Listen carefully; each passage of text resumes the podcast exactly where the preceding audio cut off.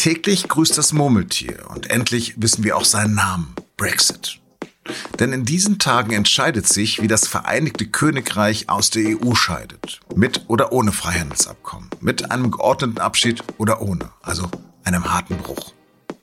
Über die letzten hektischen Verhandlungen zwischen Brüssel und London spreche ich mit unserem Großbritannien-Korrespondenten Alexander Mühlauer. Sie hören auf den Punkt, den Nachrichtenpodcast der Süddeutschen Zeitung. Mein Name ist Lars Langenau und los geht es nach einer kurzen Werbung. Es gibt viele Gründe, nicht zum Arzt zu gehen. Zu fleißig? Zu leidig? Zu motzig? Zu rotzig? Aber nur eine Alternative. Zu Krü. Videosprechstunden mit qualifizierten Ärzten, Krankschreibungen und Rezepte auf Smartphone. Bezahlt von deiner Kasse. Krü. Jetzt App laden. Wir haben mal durchgezählt. In den vergangenen zweieinhalb Jahren von Auf den Punkt haben wir hier geschlagen 24 Mal über den Abschied Großbritanniens aus der Europäischen Union geredet. Klar, das knappe Ergebnis der Volksabstimmung Mitte 2016 war ja zunächst auch ein großer Schock. Aber dann hat sich der Brexit auch noch zu einem schier endlosen Trauerspiel mit ständigen Eskalationen und gebrochenen Ultimaten entwickelt. Zwar hat das Vereinigte Königreich die EU bereits Ende Januar verlassen, doch Bürger und Firmen jenseits und diesseits des Kanals werden das erst zum Jahreswechsel spüren. Denn dann endet die Übergangsphase, in der Großbritannien noch Teil des EU-Binnenmarktes und der Zollunion ist. Kommt es also in den nächsten drei Wochen zu keinem Freihandelsvertrag, kommen im Januar Zölle und Zollkontrollen. Um das auf den letzten Meter noch zu verhindern, sind der britische Chefunterhändler David Frost und sein EU-Konterpart, der Franzose Michel Barnier, derzeit quasi in Dauerverhandlungen. Am Montagabend haben auch EU-Kommissionspräsidentin Ursula von der Leyen und Boris Johnson direkt miteinander telefoniert. Eineinhalb Stunden lang. Danach sagte der Premier, You've got to be optimistic, you've got to believe that there's the, the power of sweet reason uh, to, to get this thing over the line. But I've got to tell you, it's looking very, very difficult at the moment. Man müsse immer optimistisch sein, aber momentan sieht es sehr, sehr schwierig aus. Eigentlich meint er aber, dass man sich nur einig darüber ist, dass man sich nicht einig ist. Und jetzt, in der letzten Woche der deutschen EU-Präsidentschaft, wird Johnson persönlich nach Brüssel reisen, noch bevor es am Donnerstag und Freitag einen EU-Gipfel gibt. Über den Showdown in Brüssel habe ich mit meinem Kollegen Alexander Mühlauer in London telefoniert. Alexander, erwartest du noch etwas von dem direkten Treffen von Boris Johnson mit Ursula von der Leyen? Also ich erwarte vor allem eines, nämlich äh, viel politisches Drama, denn das ist es ja, was beide Seiten jetzt offenbar brauchen. Beide müssen bis zuletzt zeigen, dass sie alles gegeben haben und deswegen äh, will jetzt auch Boris Johnson in dieser Woche noch nach Brüssel reisen und die Kommissionspräsidentin treffen. Äh, inhaltlich bin ich mir allerdings äh, nicht so sicher, ob die beiden da wirklich weiterkommen, denn die haben ja jetzt in den letzten Tagen zweimal ausführlich miteinander telefoniert und äh, sind keinen Schritt weitergekommen. Also die drei Hauptknackpunkte, die seit Beginn der Verhandlungen im März bestehen, gibt's nach wie vor und da zeichnet sich auch kein, keine Einigung ab. Was sind denn diese Streitpunkte, diese drei? Die drei Streitpunkte sind, wie gesagt, seit März ähm, vor allem das Thema Fischerei. Für Johnson geht es ja dabei um, um das Kernversprechen des Brexits, nämlich die Wiedererlangung von Souveränität, sprich man will wieder die volle Kontrolle über die britischen Gewässer haben. Ähm, das zweite große äh, Streitfeld ist das sogenannte Level Playing Field. Also das sind Vorgaben für einen möglichst fairen Wettbewerb zwischen Unternehmen in der EU und in Großbritannien. Die EU will damit vor allem in ihren Binnenmarkt schützen, denn wenn die Briten einen zollfreien Marktzugang bekommen, so wie es derzeit geplant ist, sollen sie sich eben auch an diese Regel halten und davon nicht abweichen. Sprich, da geht es um Fragen Umweltschutz, Arbeitsrecht, aber vor allem auch äh, staatliche Subventionen.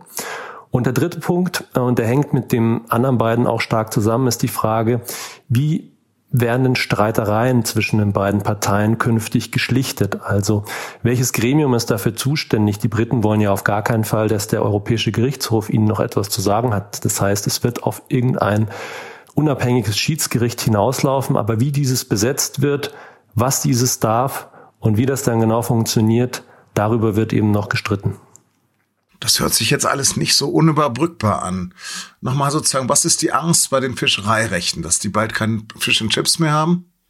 Die große Angst ist vor allem äh, auf französischer und belgischer, niederländischer und auch deutscher Seite, denn bislang ist es ja so, dass die EU-Staaten dank der gemeinsamen Fischereipolitik, die in Brüssel ja ähm, entschieden wird, sehr viel Fisch und andere Meeresfrüchte, Langusten und Hummer aus britischen Gewässern fischen dürfen.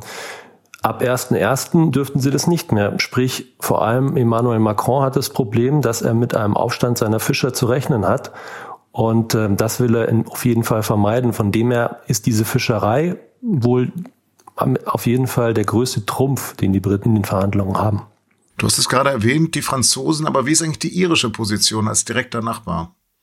Die Iren werden wahrscheinlich auch am stärksten von einem sogenannten No-Deal-Brexit getroffen, also wirtschaftlich. Was ihnen aber viel, viel wichtiger ist, ist, dass es keine harte Grenze zwischen der Republik Irland und Nordirland gibt.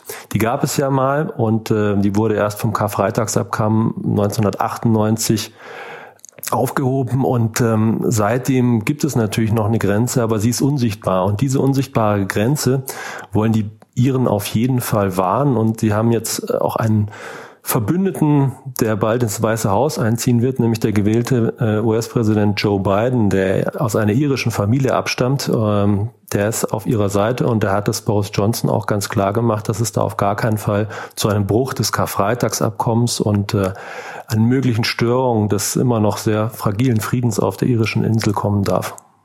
Wenn wir mal gucken auf die direkten Beziehungen zwischen Deutschland und Großbritannien, von welchen wirtschaftlichen Volumen reden wir da eigentlich? Also man muss sich vorstellen, dass allein der, der Warenhandel zwischen Großbritannien und der gesamten EU bei etwa 500 Milliarden Euro liegt.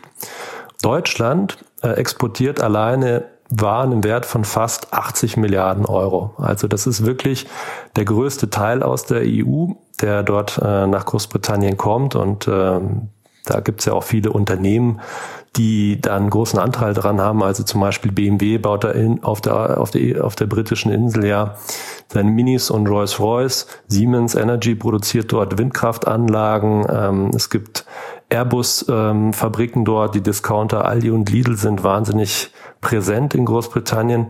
Sprich, da geht es um wahnsinnig ähm, viel Geld und auch um viele Arbeitsplätze. Also es gibt eine Schätzung, wonach allein in Deutschland äh, 750.000 Arbeitsplätze von dem Handel mit Großbritannien abhängig sind. Und das steht natürlich vor allem für die Deutschen jetzt auf dem Spiel. Aber die würden ja nicht wegfallen, sondern es würde jetzt alles teurer werden, oder wie? Teurer auch, ja. Also falls es zu keinem äh, Handelsvertrag kommt bis Ende des Monats, würden beide Seiten dann auf Grundlage der Regeln der Welthandelsorganisation miteinander handeln, sprich es würde Zölle geben, also beispielsweise zehn Prozent auf Autos und äh, ja, alle anderen Produkte, die da noch aufgelistet sind. Deutschland hatte jetzt die EU-Präsidentschaft inne. Hat sich da irgendetwas getan in dieser Zeit aus Sicht von London? Also London hofft vor allem darauf, dass Deutschland ganz am Schluss dieser Verhandlungen jetzt diejenige Kraft sein wird, die einlenkt, wenn man so will, also zu Zugeständnissen bereit ist aus Londoner Sicht. Das ist die große Hoffnung, das war die große Hoffnung von Anfang an, dass irgendwann die deutschen Autobauer bei äh, Angela Merkel vorstellig würden und laut protestieren würden gegen den Kurs aus Brüssel. Das ist aber bislang nicht passiert und ich glaube, das wird auch jetzt nicht passieren. Ähm, die deutsche Industrie würde zwar wahnsinnig viel verlieren, aber ähm, Merkel vertritt eben als Ratspräsidentschaft auch die EU als Ganzes. Von dem her muss sie alle 27 Interessen berücksichtigen.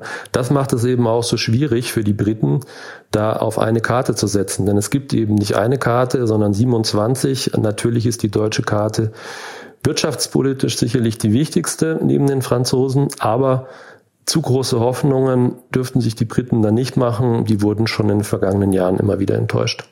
Alexander, obwohl wir heute nicht über Orangenmarmelade geredet haben, vielen, vielen Dank für deine Einblicke und die besten Grüße. Das machen wir wieder beim nächsten Mal und äh, auch gerne über Fisch und schottischen Whisky. Bis dann. ich danke dir. Großbritannien ist mit 77.000 Todesfällen eins der Länder in Europa, die am stärksten von Corona betroffen sind. Am Dienstag ist dort deswegen die größte Impfkampagne in ihrer Geschichte angerollt. Als erstes wurde die 90-jährige Margaret Keenan in Coventry gegen Corona geimpft. Großbritannien hatte vergangene Woche als erstes Land der Welt dem Mainzer Pharmaunternehmen BioNTech und seinem US-Partner Pfizer eine Notfallzulassung erteilt. Neben alten und gesundheitlich geschwächten Menschen sollen auch Mitarbeiter von Pflegeheimen und medizinisches Personal direkt geimpft werden. In China und Russland sind bereits Produkte heimischer Hersteller im Einsatz.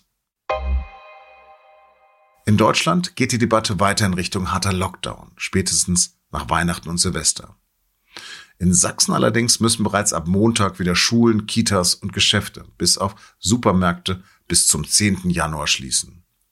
Auch Bayern, Baden-Württemberg und Berlin haben ihre Corona-Regeln nachgeschärft. Thüringen will das auch tun. Für unser Podcast-Team hier in München heißt das konkret, wir müssen zwischen 21 und 5 Uhr morgens zu Hause bleiben, weil München den Inzidenzwert von 200 überschritten hat.